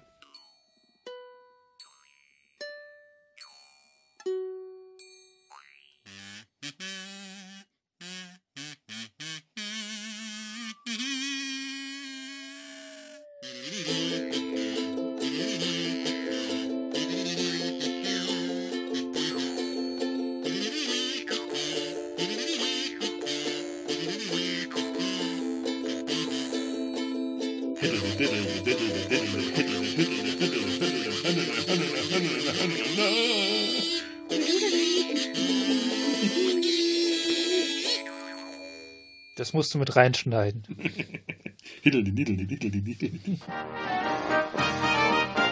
Eine Produktion des Podcast Imperiums.